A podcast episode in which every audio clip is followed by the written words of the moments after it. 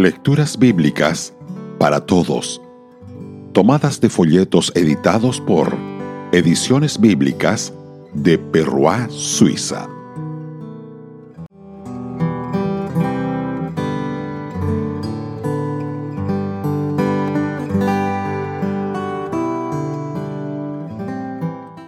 Un mensaje bíblico para todos. En secreto. Entra en tu aposento y cerrada la puerta, ora a tu Padre que está en secreto, y tu Padre que viene en lo secreto te recompensará en público.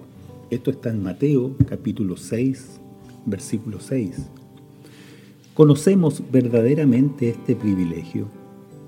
¿Sabemos apartarnos a un lugar silencioso donde estemos solos y allí, en secreto, derramar nuestro corazón ante nuestro Padre? Claro está que a las oraciones colectivas les pertenecen promesas especiales.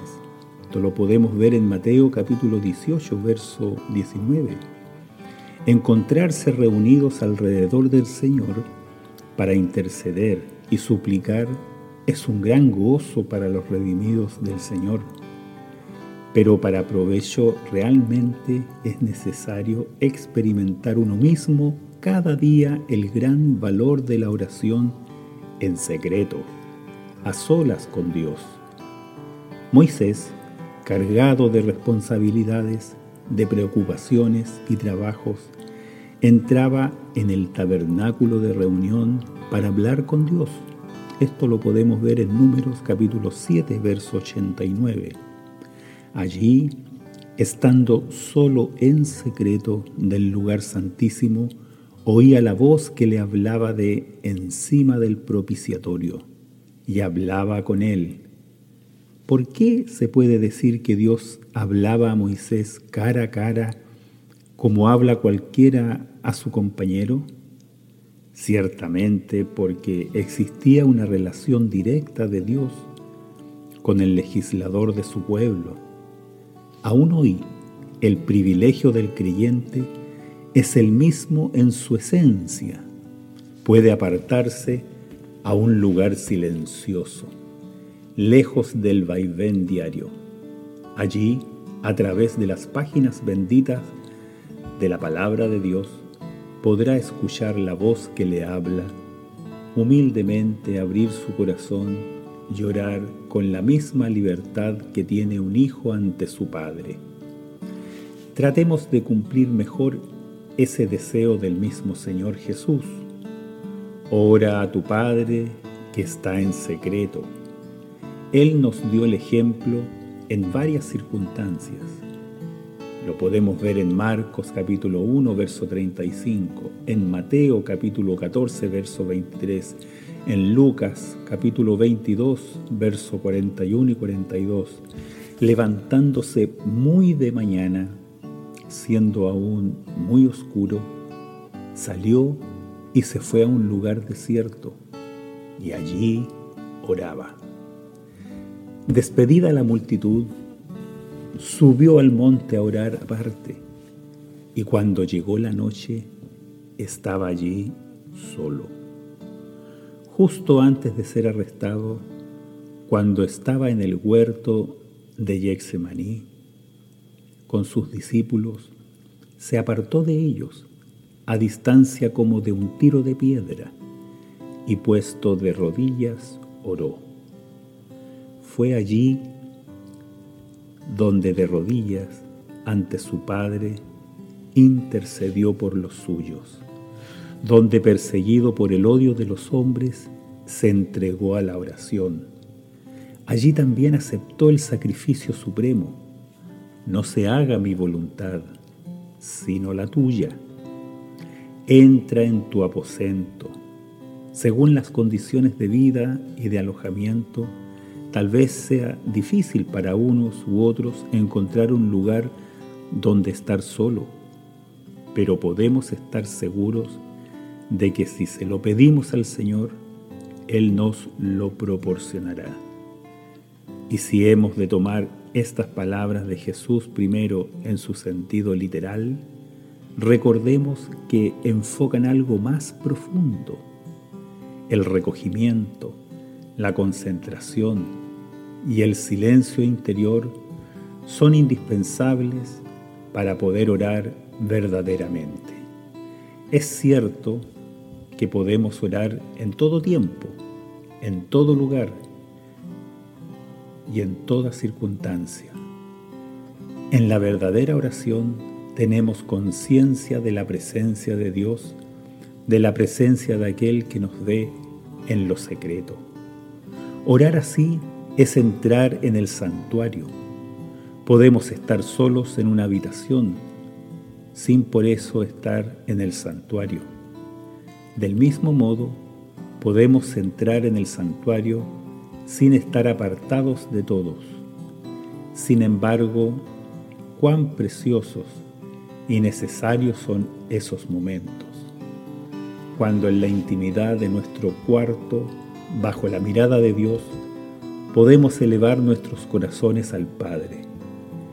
¿Quién no dejará de recompensar a aquellos que le buscan?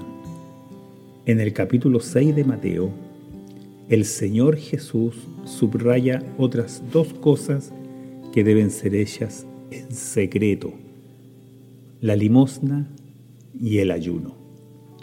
No hagas tocar trompeta delante de ti, dice aquel que comparte sus bienes con el prójimo. Diremos que esta no es nuestra costumbre, pero estamos seguros de no haber esperado nunca ser visto de los hombres sobre todo de nuestros hermanos en la fe, cuando hemos dado a alguien algo de nuestros bienes materiales o de nuestro tiempo? No sepa tu izquierda lo que hace tu derecha para que tu limosna sea en secreto. Y tu Padre que ve en lo secreto te recompensará en público. No seáis austeros, agrega Jesús, dirigiéndose a los que ayunan. Cuando practicamos el ayuno, enseñado por Jesús a sus discípulos en estos versículos 16 a 18, no tenemos que actuar como los hipócritas para ser elogiados por los hombres. El sentido profundo de las palabras del Señor también tiene un alcance más allá de la mera privación voluntaria de alimentos. Existen varias cosas que el creyente está llamado a dejar de lado por amor al Señor. Hay más de un sacrificio que hacer. ¿Es para tomar un rostro triste?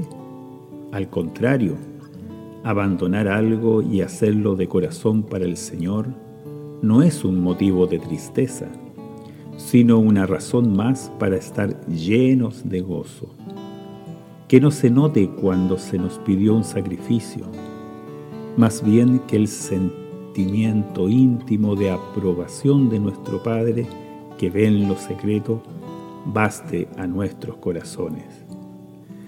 Hasta que entrando en el santuario de Dios comprendí, decía el salmista en el Salmo 73, en cualquier lugar donde nos encontremos, en casa o en un país lejano, solos en lo secreto de nuestra habitación, que la presencia del Señor sea para nosotros como un pequeño santuario. Esto lo podemos ver reflejado en Ezequiel capítulo 11, verso 16, donde sepamos entrar cada mañana o cada vez que la dulce voz del Señor nos convide, pues hay poder y alegría en su morada, dice Primera de Crónicas capítulo 16, verso 27. La oración en secreto tiene gran importancia porque pone al alma en relación personal con Dios. En esta intimidad uno es formado para el servicio del Señor. Dios no prepara a sus obreros en serie. Él nos lleva aparte, uno aquí, otro allí, y los deja por un tiempo más o menos largo en el desierto como Moisés, o junto al arroyo como Elías. Los enseña mientras hacen los trabajos más humildes. Así en el momento oportuno, estos obreros empiezan su ministerio público sin certificado ni diploma. Su Señor se encarga de encomendarlos. Se los reconoce porque desconfían de sí mismos y procuran la gloria de Dios. Su modelo es el Hijo de Dios, el hombre dependiente, el siervo perfecto. Radio Gracia y Paz, acompañándote cada día.